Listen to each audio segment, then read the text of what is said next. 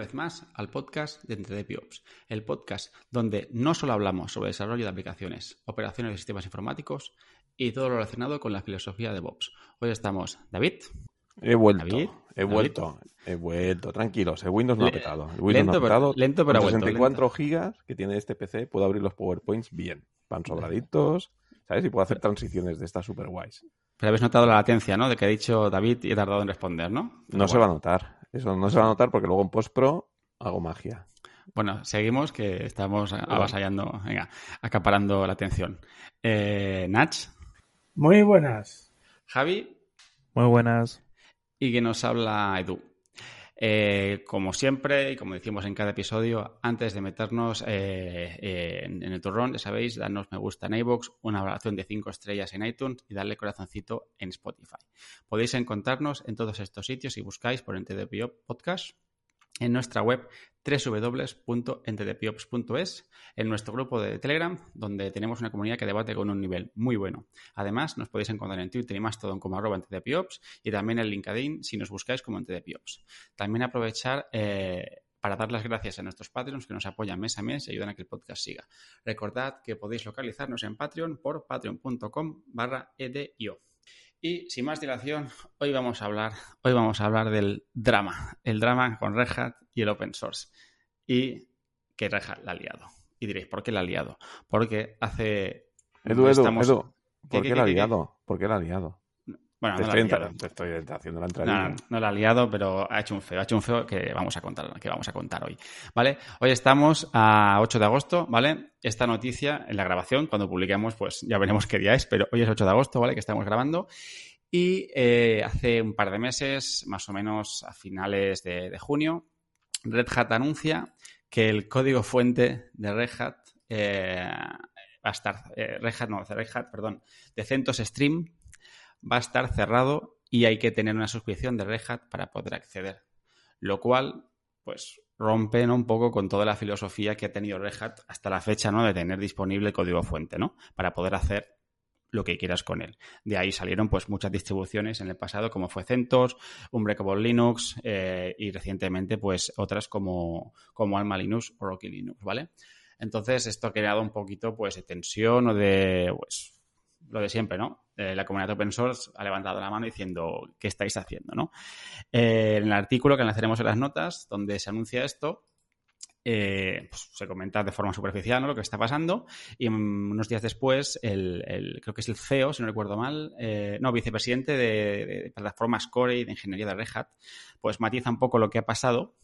Podríamos leer ese artículo también, pero lo divertido de todo esto es un mensaje que dice, que os voy a leer tal cual, que es Simple building code without adding value or changing it in any way represents a real threat to open source companies everywhere. This is a real threat to open source and no one that has the potential to revert open source back into hobbyist and hackers only activity. Básicamente Joder, están diciendo... qué inglés nativo, tío, impresionante. ¿Eh? Estoy No, tío, es que, es que, es que me lo, lo he practicado dinero 10 veces. gastado, ¿eh? Se nota el dinero gastado. El dinero que estaba en las clases de inglés, tío. Gracias, Stephen, gracias. Eh, aquí haciendo publi gratuita. Eh, no es que lo he practicado 10 veces antes, ¿sabes? Mi, mujer está diciéndome, no, aquí no has dicho bien la dicción. Digo, sí, cariño, perdona, perdona. Es broma, broma. No, al final, bueno, para traducir un poco al castellano, eh, están diciendo que, aunque esto lo resume muy bien Miguel de Caza en un, eh, en un post de Mastodon que también pondremos, eh, está diciendo que yo puedo coger el código de todo el mundo y no hacer nada de compilarlo y, decir, y usarlo, pero vosotros estáis diciendo que si el resto coge mi código y no da valor añadido, no pueden, ¿no? Mm, pues un poco contradictorio, yo creo, ¿no? Este, este mensaje de, de este señor que es eh, Mike McGrath. Y no sé, chicos, eh, ¿qué opináis? ¿Qué opináis? ¿Qué os parece este movimiento de Red Hat? ¿Está IBM, la sombra de IBM detrás de todo esto? Porque recordemos que IBM compró Red Hat hace no tanto, básicamente el 9 de julio de 2019, hace cuatro añitos, básicamente. Una pregunta, ¿qué has dicho? ¿Que habían cerrado el acceso al CentOS? No. Sí, por lo que yo he leído al final, No, en resumen, han, han eh, cerrado acceso al Red Hat, al- o sea, lo que daba Red Hat, o sea, han cerrado acceso, si yo lo leí bien, que me corrija el resto, pero lo que han cerrado ha sido el acceso a, o no facilitan ya los accesos del fuente. Lo que no te daba Red Hat eran los binarios, pero sí claro, que sí, daba lo que he acceso, dicho, hacer el código fuente, claro, o sea, antes pero, Red Hat pero nunca de Red el- Hat, no, no de CentOS Stream. No, pero ahora también, por lo que he entendido, es que al final ya no hay forma de forquear, porque tienes que pagar. O sea, Claro, ahora no sí, hay sí, o acceso, sea, nada, exactamente. Correcto, correcto, pero el, donde ya han bloqueado ha sido el acceso al código fuente de Red Hat, ¿vale? Que era lo que utilizaban el resto de distribuciones para forquear, ¿vale? Entonces, aparte teníamos CentOS Stream, que con CentOS Stream eh, lo que hicieron es que con CentOS 8 cerraron CentOS 8, o sea, acabó el ciclo de vida de CentOS 8 a finales de 2021, me parece, y sacaron CentOS Stream. Y CentOS Stream, eh, si alguien, si lo estoy diciendo mal, corregidme, ¿eh? Veo a Nach levantando la mano. Sí, yo tengo un cacao con. O sea, yo no sigo el proyecto Red Hat, pero con todo el cacao de CentOS me vuelvo medio loco, ¿eh? O sea, tampoco sigo Fedora, nunca he usado Fedora. CentOS tampoco Stream es- al final, al final es la nueva versión que han sacado, ¿vale? Cuando cerraron CentOS 8. La nueva versión que han sacado, que la gente también se tiró las manos a la cabeza y de ahí también salieron muchos forks y demás, porque era, digamos, eh, te ponían cosas poco estables. O sea, era lo nuevo, era como, como el proyecto que utilizaba Red Hat para liberar a la comunidad sus nuevos paquetes, que la comunidad testease, fixease y luego los metían dentro del, del, del core de Red Hat. ¿vale? Entonces, a partir de aquí, mm, también hubo esa polémica, ¿no? Que no Vale, eran ya... ahora, A lo ver, veo, ahora lo veo, vale. Yo no, perdona, yo no, yo no estoy seguro, yo no estoy seguro si lo que, lo que he leído es correcto o es, quizás tengo algo de desinformación, básicamente porque estoy un poco out de todo este tema, pero sí que he leído que efectivamente el único repositorio público para crear el código fuente de los paquetes de Red Hat Enterprise Linux será el repositorio de CentOS Stream. Pero es que también leo que este requiere una cuenta de pago para acceder a mismo. Correcto. Ese es el tema, que, hay que, para- mm, para mí eso ya no es público. Pero aquí habían dos cosas. Aquí habían dos cosas. Que Red Hat daba acceso a sus fuentes previamente, que eso lo han capado, y ahora lo que te quedaba es CentOS Stream, que para poder acceder a esos repositorios, donde estaba el, código fuente, el acceso ya era de pago. Era Y CentOS es un entorno de desarrollo de pruebas, no es la versión estable de Red Hat, que es lo que Correcto, cortado. con lo cual han cerrado la puerta a todas las distros, ¿vale? Que utilizaban los, los- el código fuente de Red Hat como, como fork, ¿vale? Para, digamos, como base para su distribución. Ese es el tema.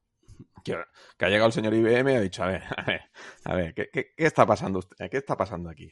Que estos están haciendo dinero a mi costa, que yo estoy dejando de facturar porque aquí estos perroflautas están cogiendo mi código fuente que yo doy a la comunidad y demás. Pum, cortemos. Cortemos y utilicemos la comunidad para que me hagan de beta testers de mis cositas. Javi, que estás aquí con la mano levantada. Mm, Más que nada era que CentOS se convirtió en una Roaring release, entonces ya no emulaba el funcionamiento de Red Hat 7, Red Hat 8, Red Hat lo que sea.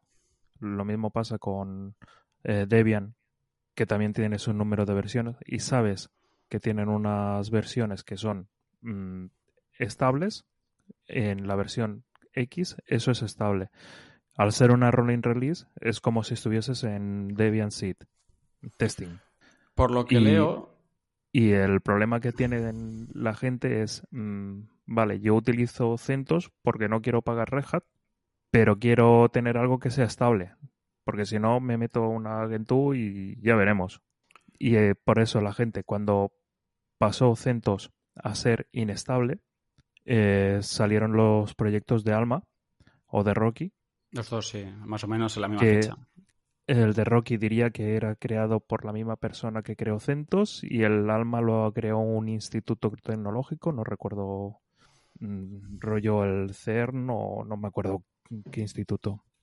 Pero el tema es que ellos estaban buscando estabilidad y entonces eh, ya no pueden eh, coger el código de CentOS y utilizarlo, si no pagas un algo y seguramente al pagar eh, seguramente te comprometas a no dis- redistribuir o alguna cosa así. Por lo tanto, estás de manos atadas. No, pero lo es que el leo- problema- el problema, perdón, ¿eh? el problema es que va más allá. O sea, si cogen el código de CentOS, están cogiendo algo inestable, como decís. No, se- No, por no lo que leo, están usando Fedora, o sea, lo que- con una analogía a lo que ha dicho Javi al final. Eh, eh, Fedora sería Debian inestable, perdona, de- Debian, Debian inestable, CentOS Stream sería testing y Red Hat sería estable. O sea, es el, más o menos el, el flujo de desarrollo que tienen ahora mismo. Fedora, CentOS Stream y, y, y Red Hat. ¿Vale? Claro, pero todas estas distribuciones cogían como base. Red Hat, Red Hat, que es la estable, evidentemente, Red porque Hat, que la una estable. Ahora para estas están, perdón por la palabra, ¿vale? poner el despicio, están, jo- están jodidas. O sea, se quieren cargar con un plumazo, entre comillas, la competencia. ¿Vale? Pero es que me hace gracia, ¿sabes? Encima que, que luego, o sea, ellos han tirado de la comunidad para meter paquetes ahí en- dentro de su distro, han están tirando de la comunidad para que les hagan de beta testers, bueno, no sé. eh, pero a ver, amigos, es IBM. Se, se Sí, sí, llama Red Hat, ¿sabes? Es, es, es- es el, mismo perro con diferente collar. Quieran, por mucho que digan, no, que, que la filosofía no sé qué de la compañía van a ser compañías diferentes, filosofías diferentes. Un huevo. ¿Vale? Al, al final lo que manda es la pasta, como es normal. Ya veo que me estáis levantando la mano con estos comentarios. Venga, a ver. ¿quién- No, lo que, por- porque lo que decía Javi, Alma Linux está soportada por Alma Linux Foundation, o es el Foundation, que, bueno, la habrá montado quien la haya montado, pero bueno, al final es una, es una, es una fundación. Y, y Rocky Linux está, está desarrollada o financiada por, es un momento que lo tenía por aquí apuntado, eh, Rocky Enterprise Software Foundation, que creo que sí que es la que decía que es el creador de CentOS también que está detrás de esto. Y Nach. A ver, yo, quiero señalar que esto es un, tal como yo lo entiendo, y vuelvo a repetir que a lo mejor no he leído todo lo que tenía que haber leído y a lo mejor estoy un poco sesgado. Pero yo aquí veo tres problemas. El primer problema es un problema que es de modelo de negocio, ¿vale? Que aquí pues podemos, se puede incorporar el hecho de que IBM comprase Red Hat y tal.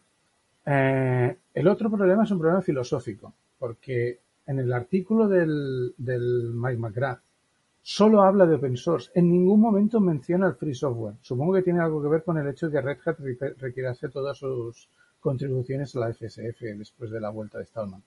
No sé. Pero no hablan de free software en ningún momento del artículo. Ellos solamente hablan de open source.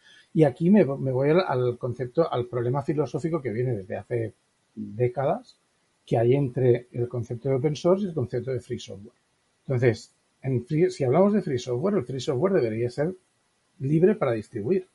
Por lo tanto, si tú estás cerrando la distribución del software libre al que contribuyes, eh, bueno, aquí habría que ver cómo es la licencia del software al que, al que estás contribuyendo. Yo voy a reconocer que Red Hat es de las, de las compañías que históricamente al menos más ha contribuido, por ejemplo, al núcleo de Linux. Creo que era de lejos la que más. La última vez que recuerdo haber visto una estadística de esto. Pero, claro, el tema es, mm, estamos hablando de que no queremos, no quieren que usen su código, porque en principio no debería ser eso, o están diciendo de que, de que no se puede distribuir. Si yo hago una suscripción en la que me impiden redistribuir algo que es software libre, ¿cómo lo voy a entender? Porque yo personalmente ahora mismo, si, si hiciese, si me encontrase en esa situación, yo me opondría bastante, o sea, no, firma- no firmaría ese, esa, esa licencia de uso. Porque si es software libre, debería ser libre de, de- de distribuirlo. Si es código abierto, el código debería estar disponible sin restricción. Entonces, claro, a mí, yo la verdad es que me siento un poco mal con esta, este giro de acontecimientos. Pero, pero vamos, es lo que también es lo que dice David. Esto se veía venir desde el momento en el que IBM compró a, Red Hat, igual que cuando compró a Sun y cuando Sun compró a MySQL, por ejemplo. O sea, estas cosas han venido pasando en las últimas décadas, pues muy a menudo.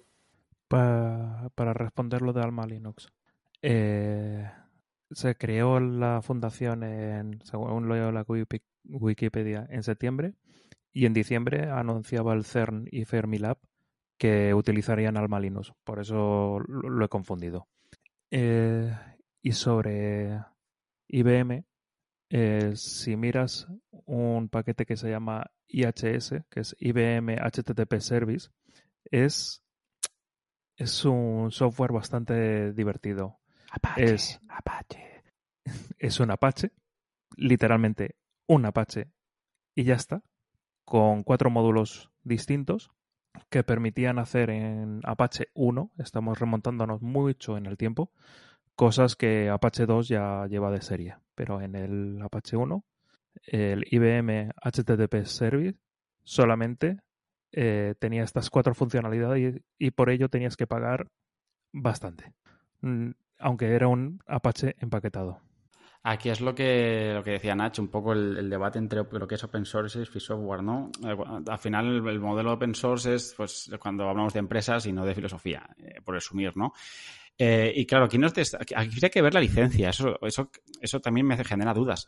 Pero ellos no te están impidiendo que lo distribuyas, lo que entiendo. Lo que no que están impidiendo es que tú tengas que pagar para poder acceder quiero pensar que en el momento que pagas, sí que habrá otra licencia encima del código fuente, es que no lo sé, que no te dejen de distribuirlo, porque si no alguien que pague puede hacer un mirror en algún sitio. Entonces, aquí habrá que ir la letra pequeña a ver qué están haciendo para limitar todo esto. Porque al final eso, eh, también deciros, o sea, también comentar que a, los a las pocas semanas, SUSE anunció que iba a invertir 10 millones de, dólares en hacer un fork de, de Red Hat Linux. Entonces, eh, Claro, aquí, de qué estamos hablando, que Red Hat al final va a pagar, SUSE va a pagar esa licencia para tener el código fuente y después compilarlo. Eh, ¿Pero solo dará los binarios o también dará al fuente? Porque entonces el movimiento de Hat es como un poco tonto, ¿no? O sea, si me, haces pagar, pero yo cojo lo pago, me hago un mirror, que eso me lo impide alguien, un contrato, es que es, que es como muy raro todo esto. Es un tema de, eh, de licencias, de cláusulas y de, y de, abogados bastante, bastante complicado todo esto en el fondo, ¿eh? Porque al final son temas, de, son temas legales complejos. Javi. Perdón, iba yo, ¿eh? Iba yo. Sé que no quieres que, que, hable. Yo quiero que hable. Sé que no quieres que hable.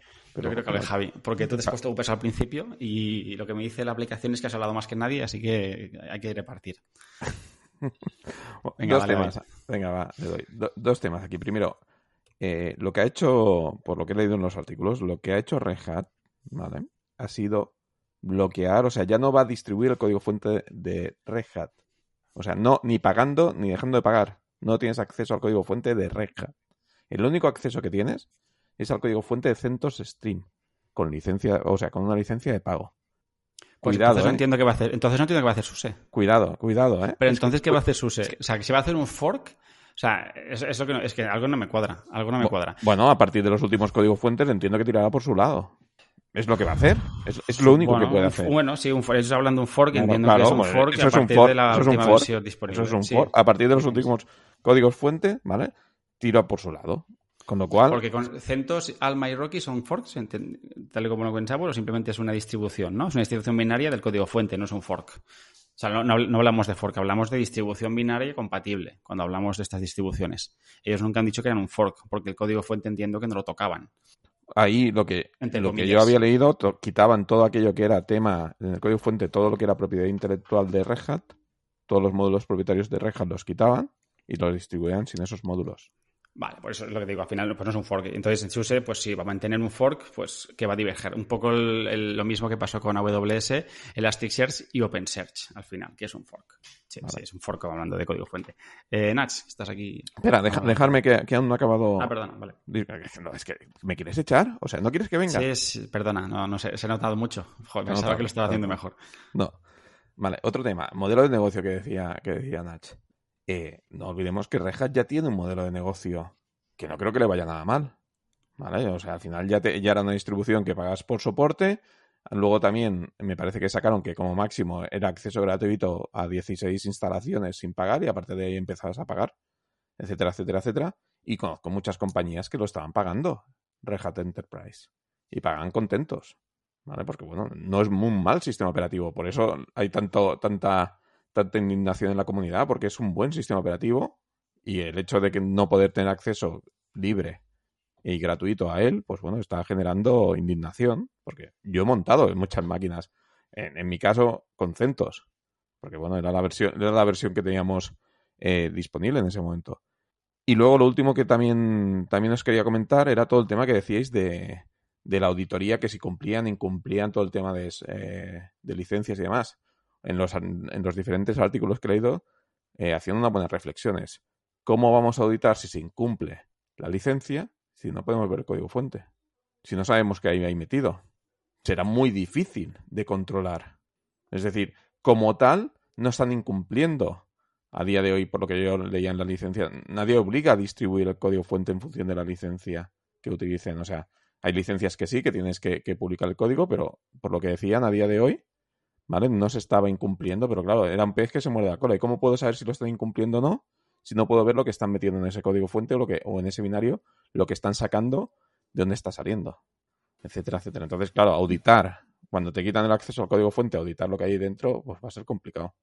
Adelante, Nach, que te tocaba a ti. A ver, hay, bueno, tú estabas hablando cuando yo levantaba la mano. A ver, vo- voy a ir por orden inverso de lo que estamos hablando. El, el tema de la licencia, se incumplen licencias GPL, no solo la GPL, pero muchas licencias libres constantemente. O sea, esto no es algo que no pase y ahora pueda pasar. O sea, esto va a seguir pasando y tal.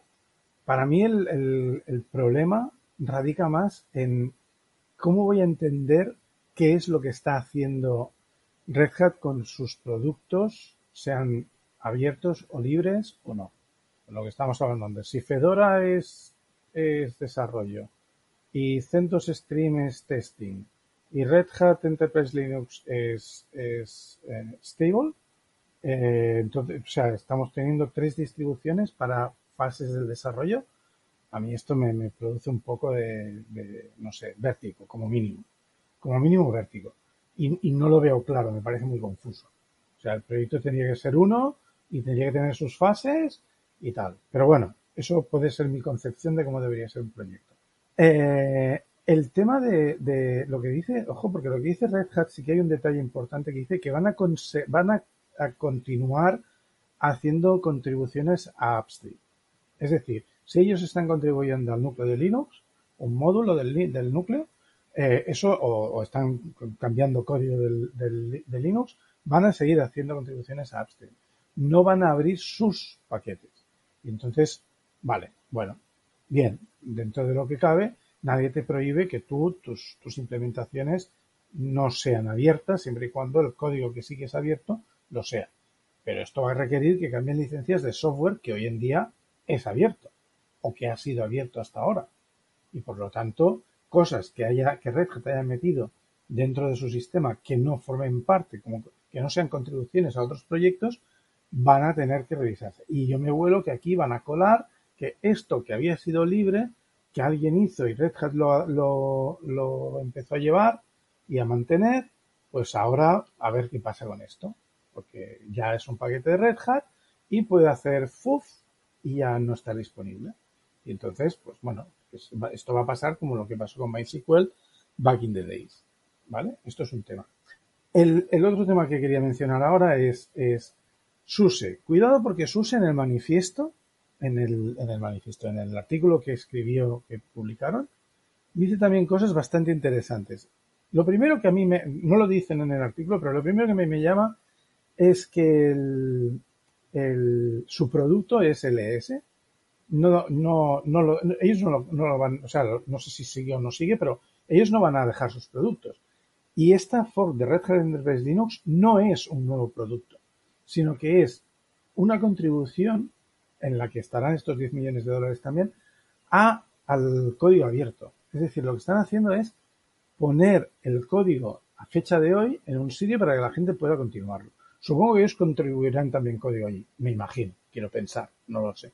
Pero lo que están hablando es que ellos no lo van a hacer como un nuevo producto de SUSE, ¿vale? Esto creo que también es importante, porque al fin y al cabo es lo que pasa, o sea, tú coges el, el proyecto y lo compartes o pones, o si lo quieres mirar de otra manera, pones dinero para que haya una fundación open source que se, se encargue de llevar esto y, dé durabilidad al acceso del código de Red Enterprise Linux o de CentOS, que es lo que dice en el artículo, eso, eso me parece, bueno, bien, positivo, altruista casi incluso.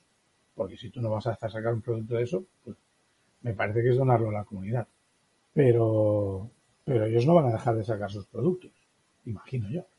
Contestando a, David, eh, lo que dices de la auditoría, o sea, ¿cómo auditan el código de las empresas que no, que no tienen open source, que es código cerrado? ¿Quién no garantiza que están usando código que es GPL? Nadie. O sea, el tema de muchas veces se pagan, se pagan auditorías a otras empresas que firman, supongo que NDAs o los contratos que sean, o las cláusulas que sean, o los contratos que sean, para que no se distribuya ese código, pero porque hay gente que lo está leyendo. Pero eso siempre se ha hecho. Entonces, eh, son temas distintos. Ya lo ha dicho Nach, que se, que se viola la, la GPL por norma general de forma pues constante en mil productos, ¿sabes? Pero bueno. Y por otro lado, eh, aquí es que me, me, me sigue, me sigue sonando, eh, David. Cuando digo auditoría me refiero por la comunidad, ¿eh? Yo ya sé que las empresas... Ah, vale, pagan- vale, pensaba que decía, vale. que pagan pero- a empresas auditoras. No, no, yo digo que, que la comunidad puede auditar ese código si no tienes acceso al código fuente. Bueno, a ver, no sé si nadie audita el código, Ojo, supongo, a verlo. ojo, eh, que hay, que hay asociaciones y, y fundaciones que sí que lanzan lo como parte de la comunidad. No, es posible, es posible. Pero, y, y lo de Red Hat es que me sigue chocando, ¿no? Porque ellos lo dicen, ¿no? Vamos a mantener un Red Hat eh, Enterprise Linux compatible distribution sin restricciones. Pero, ¿en qué momento? O sea, si no tienes... Es que, claro... Sí, que sí, me que, va a ser bueno. Tú, tú confía en ellos. No, que va no, a o ser sea, bueno. al final IBM, va a ser- ¿vale? Digo, perdón, Reja quiere, quiere el bien global. Tú No, no, no, yo- confía en yo, yo tengo un cariño muy especial a. Y, a y ponga, y ponga aquí su número de tarjeta de crédito, por favor. Gracias. No, pero al final, eh, ¿qué mo- si no tienen acceso al código fuente posterior a los cambios que haga Red Hat, nunca van a garantizar que sea compatible. Entonces, no sé qué van a hacer aquí. Es lo que te digo. O sea, lo que te decías. Si han cerrado el acceso al código fuente de Red Hat, que es la parte estable, no a, la- a la- no, no a las otras dos, eh, no sé hasta, hasta qué punto van a garantizar una compatibilidad alta. Como- igual que no lo van a hacer ni Alman ni Rocky, porque están partiendo de código que no sabes al final qué, qué parche está metiendo Hat o qué está haciendo Hat por ahí. Por eso que esto va a ser un drama. Esto va a ser un drama. porque también he leído que el de Rocky dice que se pone al lado de SUSE a dar soporte a ese fork abierto para la comunidad. Claro, es que otra cosa es que hagan una, un fork que, bueno, ya veremos, o sea, que estaría bien que unificasen, a ver, menos, menos divergencia, al final unen fuerzas, eso está guay también, ¿no? Y si Alma Linux también se, se, se mete por aquí, pues sería guay no tener tanta, tanto fork o tanta divergencia en este sentido. Pero es que no entiendo hasta qué punto van a garantizar nada, porque si no tienen forma de comprobar, ¿qué van a hacer? ¿Comprar Red Hat y probar hacer test de que todo funciona bien a nivel de AVI? Joder, vaya, bueno, una movida que no veas, ¿sabes? Pero bueno, eh, ya, ya iremos viendo esto, que esto ha pasado hace un mes, como el que dice, eh, a ver cómo evoluciona esto, a ver si se retractan, que sería divertido, sería para coger las palomitas y sentarse a ver cómo acaba la película esta. Eh, Javi, No se van a retractar. no, no sé, bueno, ni de O sea- no, está, está, está claro. Que va, me, me juego Y- lo que queráis. O sea, IBM. Lo del... ¿Cómo, cómo era la frase aquella de... No te despedirán despedi- por contratar IBM. Algo así, así también me la sé, sí, sí. Eh, es eso. IBM lleva mucho tiempo en el mercado, sabe cómo funciona y si han hecho este paso es que lo tienen estudiado. O sea que no creo que vayan a tener problemas ni van a echar marcha atrás en este caso. Porque al fin y al cabo, eh, o sea, tú te bajabas el RPM de Red Hat y era la versión de software X, la que fuese, eh, con un, a lo mejor con licencia GPL, a lo mejor no, no lo sé. Te bajabas ese software, versión X, y después el patch. Y el patch no lo pone la versión del software, sino que lo ponían los de Red Hat. Y eso antiguamente estaba en, en el patch de CentOS. Ahora, ¿qué van a hacer? Porque si pillan GPL tienen que distribuir sus modificaciones. ¿Van a hacer upstream en todos los proyectos? ¿Van a obligar a todos los proyectos a que metan su código? Esto va a ser una cosa súper rara. Sí, eso es que a mí me vuelve loco todo este tema. O sea, me parece. un- Bueno. Eh, David. Perdonad. eh, en referencia a IBM. Últimamente IBM, yo no soy ningún entendido, ¿eh? pero hasta donde yo sé está haciendo cosas muy, muy, muy raras. Es decir, ¿qué ha hecho de relevante IBM? Ha perdido el tren del cloud. ¿Alguien se acuerda del Bluemix famoso de IBM? Que intentó sacar su cloud ahí, corre, corre, porque hay que tener un cloud. Y del Bluemix luego eso, vamos. Claro, con el movimiento de Red Hat intentó volver, o sea, comprando Red Hat intentó volver a ponerse, a ponerse en el juego, creo yo, o, ganar un gran sector que se le estaba quedando fuera, porque, pero bueno, IBM tenía sus P-series, o, tiene sus P-series, tenía su AIX, su sistema operativo Unix, y bueno, y, no olvidemos todo el COBOL mainframe, que yo creo que es de, de donde está ahí, que le está cayendo los billetes, ¿vale? Pero, pero realmente IBM como tal no está sacando tecnología, lo que está haciendo es comprando tecnología y, que bueno, que es lo que hacen los grandes ¿eh? también, pero bueno, an- antiguamente IBM sí que sí que tenía o sacaba productos propios, el famoso WebSphere, etcétera, etcétera, que entiendo que eso seguirá, pero bueno, que, que no lo veo, lo veo bastante fuera del, del mercado en este sentido. O sea, tiene su nicho, tiene ahí su, sus mainframes, tienen su COBOL, de- yo creo que de ahí viven muy, muy, muy bien. ¿vale? Y están, bueno, con, con la compra de Red Hat intentaron ganar otro nicho de mercado con todo el tema del Linux y demás. Pero bueno, yo creo que está haciendo movimientos raros, raros. Sí, Javi. A ver, eh, recuerdo la propaganda que decía, nosotros inventamos el cloud. IBM. Por el concepto de eh, máquina tonta conectada a un, a un ordenador central. Y, y eso lo recuerdo de haberlo visto eh, colgado en una pared de, de, algún sitio, en una oficina. Y el, el tema está en que ellos eh, siempre están en la cabeza de todo. Fueron los que crearon eh, aquel muñequito que se movía a nivel atómico, que había, o sea, hicieron una especie de láser atómico que movía. Clipo, el clipo. No, era más feo.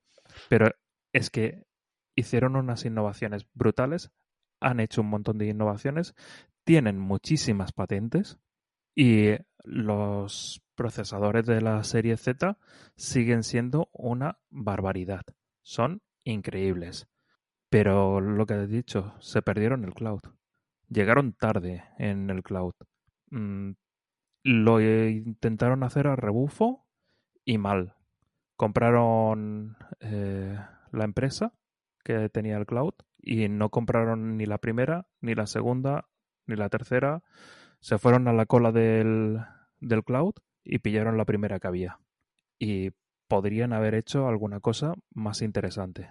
Eh, al fin y al cabo, si no recuerdo mal, eh, Yoyen la compró Samsung.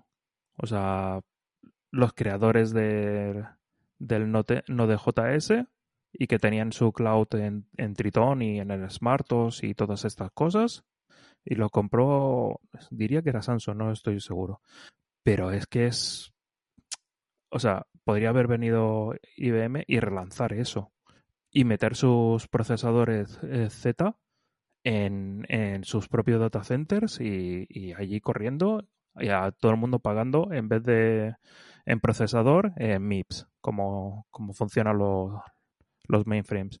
Y, y estaría súper contento IBM, pero no lo han conseguido. Bueno, es que con Red eso intentan con OpenShift meterse otra vez un poco en, otra vez en, la cresta de la ola, ¿sabes? En, dentro de las compras de Reja, pues claro, se llevan OpenShift y, y bueno, no, no, no, los veo, no los veo.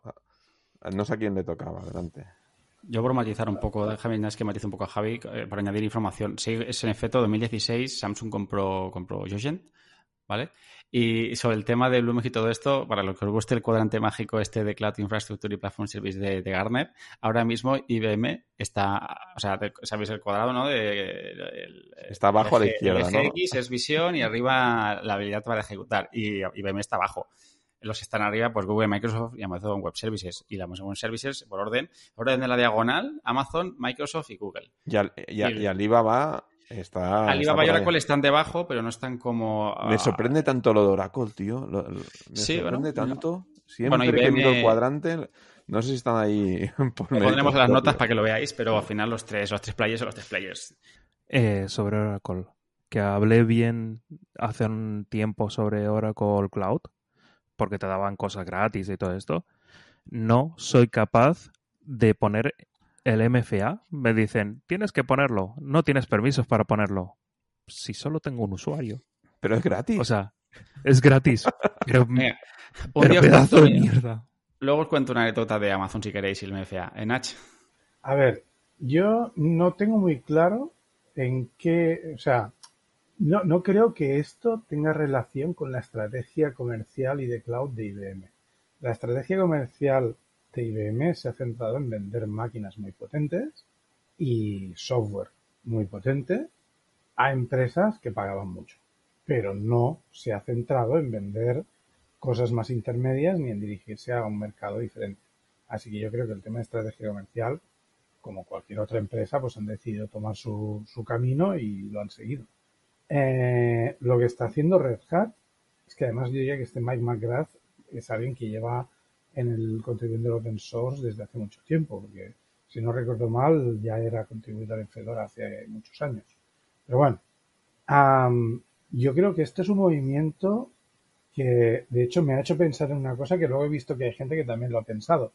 Esto me recuerda mucho más al movimiento de Amazon con el Elasticsearch y el OpenSearch, ¿vale? A decir, yo estoy empaquetando esto, ahora estos lo usan, me lo quitan, la licencia, mi contribución, pues mm, me cierro en banda mi producto y ahora lo mío no lo podéis, no es open source y no es software libre y no lo podéis distribuir y no lo podéis usar. O sí, no, lo tengo claro.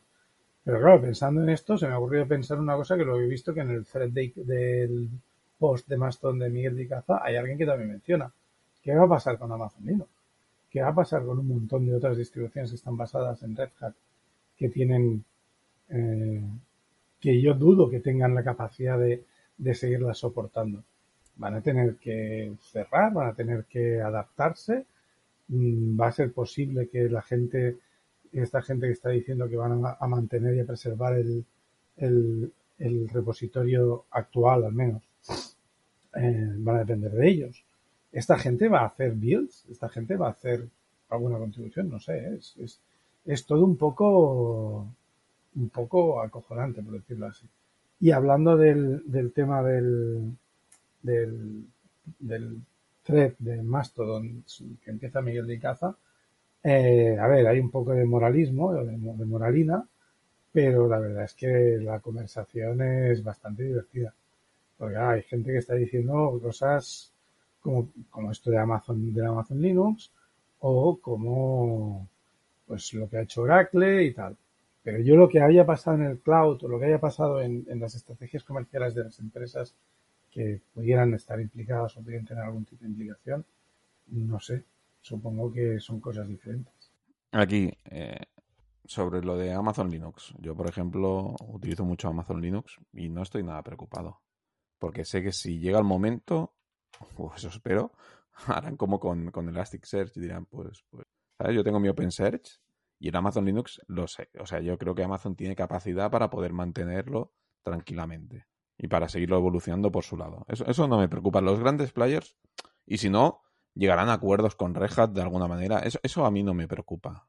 Porque al final los grandes players estarán cubiertos. Aquí quien sale más perjudicado son la gente de, del open source, los, los, ¿sabes? los, proyectos libres y demás, son los que los grandes perjudicados.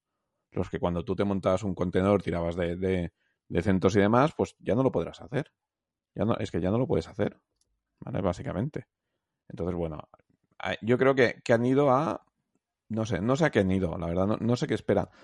Lo cual me hace pensar que a lo mejor es una maniobra un poco desesperada, a lo mejor para intentar aumentar facturación, no lo sé, espero que no, pero a lo mejor aquí detrás hay unos problemas de estrategia comercial, de, falta de pasta, de oye, vamos, ¿cómo podemos incrementar la pasta? ¿no? Pues oye, todos estos que nos quitan negocio, pues vamos, vamos a, a, a cortarles el acceso, ¿no? Y a ver si así ganamos más pasta. No lo sé. Como no lo sé, solo estoy conjeturando y, y, y no puedo aportar nada más.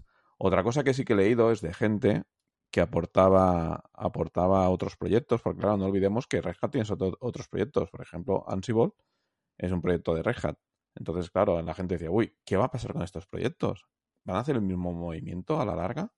Y luego también la contra, ¿no? Gente que dice, oye, yo aportaba mucho al proyecto de Ansible, pues ya no, ya, ya no voy a aportar más. Entonces, claro, están generando ahí un, un malestar en la comunidad, ¿no? Que la gente empieza a mirarse con lupa, dice, uy, uy, uy, estos movimientos, a ver qué estoy utilizando yo de esta gente, a ver si me van a empezar a cerrar la puerta por el otro lado.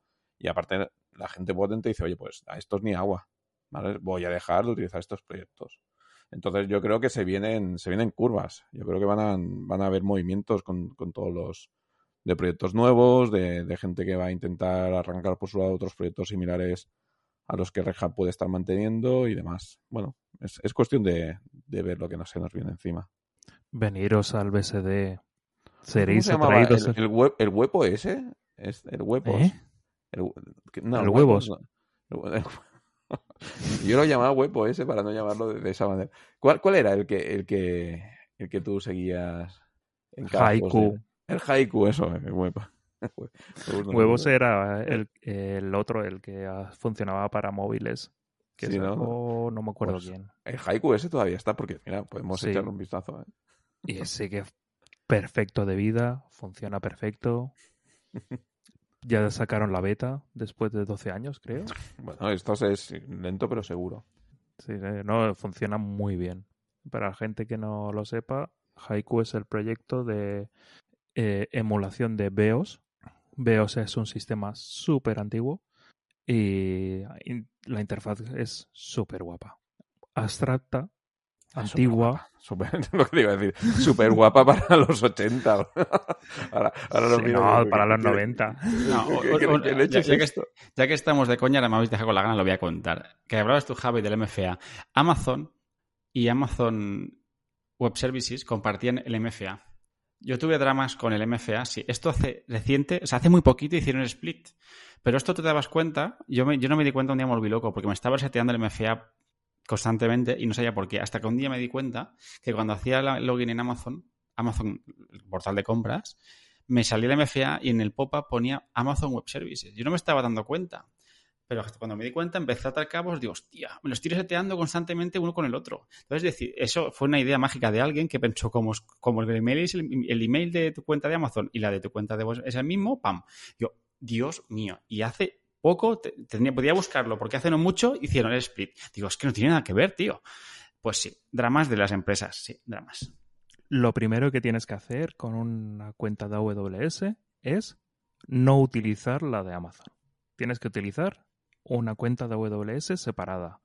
Crearte esa como root. Claro, entonces- el- el- era el mi root account. Era el mi en- de mi root no. account. El Edu No, no, solo no, tiene no. una cuenta que es la misma que utiliza en todos los lados, ¿vale? Con el password Drama. 1, 2, 3, 4. Y Claro. solo utiliza root accounts. Él, él- No. él eso crea el Y El usuario. eso, password es- eso siempre y cuando no le hayan quitado la cuenta como en Twitter. El password es. el- eh, sí, eso, me, eso siempre me ha fastidiado, no poder tener mi usuario en, en- en Twitter. No, pero mi password es PowerPoint mola. Con jaja, jeje, jiji. Ese, ese es el password que uso. Me pensaba que utilizabas el 1, 2, 3, 4, 5. No, eso lo Em. cambié hace poco. Eh, Pero ya te digo, es que si utilizas la root account es para crear la organización ¿Correcto? y después generas una cuenta aparte y utilizas esa cuenta. Pero nunca, nunca, nunca utilices una cuenta principal para, para las cuentas. Pero es que no Tampoco tiene nada- pero puedes- que es que, pero que eso es otra No. historia. Yo te estoy diciendo que mi root account y mi usuario de root account con mi mail para crear la root account te compartí MFA con Amazon.es, que es la, la tienda de comprar, es el marketplace. No, eso, es eso, no, eso no tiene que ver como yo gestione mis usuarios en, en, en- No, web no. services, que ni uso ya. O sea, la usé bueno, hace 300 años y no la, la tengo activa, pero no la uso para nada. Pero el día que descubrí eso, dije, oh, no puede ser. Por eso. Bueno, fuera, fuera, fuera off topics, eh, no sé si tenéis nada más que decir al respecto, ya que hemos dicho muchas cosas. Yo sí, yo quería recordar que Menos siempre, Nats, eh, siempre, siempre nos quedará una gran distribución Slack. Slackware, ¿Ves? Sabía yo. Slackware, que por cierto tiene una página web que parece de hace 20 o 30 años, casi, porque creo que es la misma que la primera que vi, y cuyo último post fue en febrero de 2022. Eh, pero bueno. Y luego está Slacks, que empezaron sobre Slackware y creo que luego han pasado a, a ser una de La última release, según la Wikipedia, de Slackware es eh, febrero de 2022. 18 meses. Sí, estas distribuciones me alucinan, ¿eh? O sea, Gent- y Gentoo igual, ¿eh? No son distribuciones que... el- bueno, Gentoo sobre todo pegó mucho, pero luego salió Arc, Linux y Gentoo no sé hasta qué punto sigue siendo algo. A mí la distribución no me alucina, me alucina la gente que, que la utiliza, pero bueno. Sí, no, sí, a eso me refiero. Gentoo también Gentoo viva, como yo. Gente- Eh, ta- Solo podemos nivel- ir para arriba, ¿eh? A partir de aquí ya solo podemos ir para arriba. No, pero eh, eh, Gentoo tuvo también un drama, no como porque el creador de Gentoo había hecho cosas que no tenía que hacer y entonces eh, salió Funto como alternativa a Gentoo y Arch que estaba tomando eh, bastante velocidad. Vo- Voy a lanzar una pregunta por, tal de generar un poco de, polémica y demás. ¿Vosotros, si estuvierais en el en la posición del vicepresidente este, Mike McGrath este y demás, en Red Hat, con el corazón en la mano, ¿eh? lo pregunto, y en el supuesto de que realmente necesitáis darle un empujón al tema de negocio, ¿tomaríais esta decisión? Es que aquí es que eso. eh, Porque yo- aquí yo nos estamos la- las vestiduras, pero al final aquí hay un montón de gente que tiene que comer. ¿sabes? Es que eso es un punto bueno, el tío, y lo, y lo ha dicho Nach, y lo pone en el artículo, que era contribuidor de Fedora no, hace, no sé hace cuántos años, que de, de contribuidor de Fedora a vicepresidente, ojo, ¿no? Eh, ha saltado unas cuantas veces hacia, hacia arriba. Pero claro, ahora piensas, ¿este, ¿este señor lo ha decidido él? ¿Ha sido presiones para hacerlo y le toca hacerlo a él porque es, su área de negocio, es su área de, Entonces, es un tema, es un tema peleagudo, ¿no? Porque esto es lo típico, ¿no? Si estuviera súper en contra, seguramente dimitiría. Si eh, fuera no, te pregunto, no te estoy preguntando si han obligado o no. Si tú tuvieras que tomar esa decisión, ¿la harías o no? ¿O dirías, no, yo soy una persona de principios, llevo muchos A ver, es que, a ver, eh, o sea, esto es como todo. Eh, ¿Cuánta gente ha trabajado en una empresa que seguramente rompa sus principios? Pues mucha. Eh, de todo. y luego tenemos que poner un plato de lentejas en la mesa, ¿eh? También. Sí, bueno, no creo que este señor se quede, se muera de hambre. Seguramente se puede jubilar ya, depende cómo, ¿eh? Eso hay que verlo. Voy a buscar los LinkedIn y le voy a dar a añadir. Hay que tener en cuenta que cerrar las contribuciones o cerrar el código o ponerlo, o lo que sea que queramos llamarlo a lo que, a lo que están diciendo, a lo que están, lo que quieren hacer, es una forma. Pero hay otras formas de ganar dinero con el open source. Yo quiero pensar que las han explorado quiero pensar que se les ha ocurrido pensar, oye, vamos a ver si vamos a pensar en... Pero yo creo eh, que, Suse, lleva muchas décadas también, dale que te pego con el tema y, ahí están también. Yo no sé cómo, quién va mejor, si Suse o Red Hat. Hombre, yo creo que Red Hat me da la sensación que es bastante más grande. ¿eh? Yo, no lo, yo no lo tengo muy claro. Yo tampoco, pero, pero... No sé quién está ganando más dinero. Lo que sí que estoy diciendo es que impuestos a tomar una, o sea, una cosa es tener que hacer una cosa para que el negocio funcione y otra cosa es hacer cualquier cosa para que el negocio funcione o, hacer la cosa que hace que el negocio funcione lo mejor posible. Para mí eso son cosas en las que hay mucho margen de decisión. Si yo tuviese que tomar esa decisión, exploraría profundamente otras alternativas que implicasen menos cambio en la comunidad. Como por ejemplo. Como por ejemplo, pues, pues no sé, pues establecer plataformas de cloud, seguir trabajando en, en contribuir software, en, no sé, o hacer un software comercial. Pero todo eso implica... yo, no, yo no vería nada mal que Red Hat dijera, oye, mira, vamos a hacer una versión, vamos a hacer un software que va a ser puramente comercial. No va a ser ni open source ni free software. Pero todo, pero software puramente comercial ya tiene el Red Hat, ¿eh? No lo olvidemos, que tú a partir de 16 máquinas... No, no, no, no, no, no. Red Hat no es software comercial, perdón. Perdona, pero Red Hat no es software comercial, es un empaquetado comercial. Bueno, define software comercial. O sea, pero no, igual. Que, no sé, que, van a, que hacen una plataforma de, de, de, cloud, de gestión de cloud, de correcto, cloud privado pero lo que sea. Tal que. Espera un momento, te lo estoy explicando. La cuestión es. por favor. La cuestión es, si, si ellos quieren hacer un software de lo que ellos quieran, que sea privado y comercial y, y que no tenga licencia libre, ni open source, ni nada de todo esto, perfecto, lo entiendo perfectamente. O sea, pero, pero yo quiero pensar que ellos han pensado esta, esta posibilidad, han considerado esta posibilidad y no han visto que sea tan, tan eficiente. Yo te digo esta decisión porque es lo más eficiente. Ahí es, ahí es donde yo iba, Nach. Es que, claro, esto es relativamente fácil de hacer, el, acceso al código. Todo lo que tú indicas de generar un producto, no sé qué, eso implica recursos y más de desarrollo, etcétera, etcétera. Esto básicamente es, pum, cierro el grifo, esfuerzo mínimo, en teoría yo ver retorno más rápido. Por eso digo que yo no cogería esta opción, porque yo buscaría la opción que realmente perjudique menos a la comunidad. Ahí estaría mi principio. Pero eso si yo tengo que tomar esa decisión y no tengo a nadie más a quien, a quien que participe en esa decisión. Yo no sé si, si Mike McGrath ha, ha estado a favor de una cosa o de la otra, o se ha sumado, no lo sé. No sé si ha recibido presiones, esto no lo sé, yo no voy a juzgarle a él por esto. Pero, yo, yo lo que digo es que ¿qué haríais con el corazón en la mano en, su, en una hipotética situación donde, porque no sabemos ¿eh? cuál es el motivo, donde realmente necesitas hacer ese movimiento para intentar garantizar la, viabilidad de la empresa? O, evitar despidos, como está pasando. Me da a mí que Red Hat tiene viabilidad garantizada, incluso aunque hiciera esto. Bueno, creo que ya hemos debatido todo lo debatible. No, ahora Javi ha levantado la mano, ya estamos. Venga, Javi, ¿qué quieres decir? ¿Qué quieres decir? Solamente quiero decir que de Suse lo mejor son los vídeos musicales. Vamos, Estoy totalmente de acuerdo. Y voy a, a poner, vamos a poner las notas del programa el enlace a, a, su canal de, YouTube con los vídeos que, son, son, son, la caña, la verdad. Se lo curan, se lo curan. Y la mascota, a mí siempre me ha gustado la mascota de Suse, que es un caballo muy gracioso. Y yo tuve mis pinitos con Linux, con Suse hace muchos años en la universidad. Pues chicos, si no tenéis nada más que decir, vamos a ir acordando, ¿no? ¿Qué os parece? Sí, sí. Vale. Pues, eh, como siempre, si os gusta nuestro trabajo, corred la voz, Danos 5 estrellas en iTunes, me gusta en iBox y corazoncito en Spotify.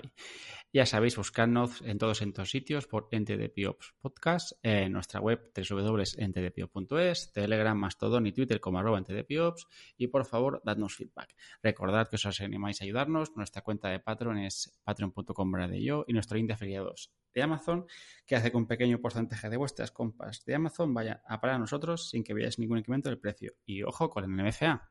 ¿Y David quiere decir algo? ¿Sí? ¿Qué? Algo que hemos dicho y te has olvidado, como siempre. Pero bueno, ¿Qué? estoy contento porque este es nuestro audio número 100. Es, es verdad, es cierto, cierto, cierto. Estamos, es- estamos, estamos de, de- de celebración. De celebración. 79 episodios, 20 eh, píldoras y una contribución de José Miguel, que es uno de nuestros fieles seguidores, eh, el cual hemos hecho varios episodios con él. Un saludo, José Miguel, allá donde estés. Supongo que estaba en Seattle, creo recordar, ¿no? Creo que me acuerdo. Estaba en Seattle, ¿verdad? Sí, ¿Puede ser? que sí. Y que bien, Seattle. No, no, que no, a ver, allá donde estés, porque sé que vive fu- fuera y no sé dónde vive. A ver, no seáis mal pensados, pero creo recordar que era Seattle para Microsoft y seguirá trabajando allí. Y bueno, pues ha llegado el momento de despedirnos después de esta interrupción de David, que también se despide. Venga, hasta la próxima. Nach, Hasta la próxima. Javi Hasta luego. Through the centuries, the endless string of memories. Through the progress and the waste. Still the rivers flow, the sun will glow, the seeds will grow, the wind will come and blow it all away. Are just a memory replaced.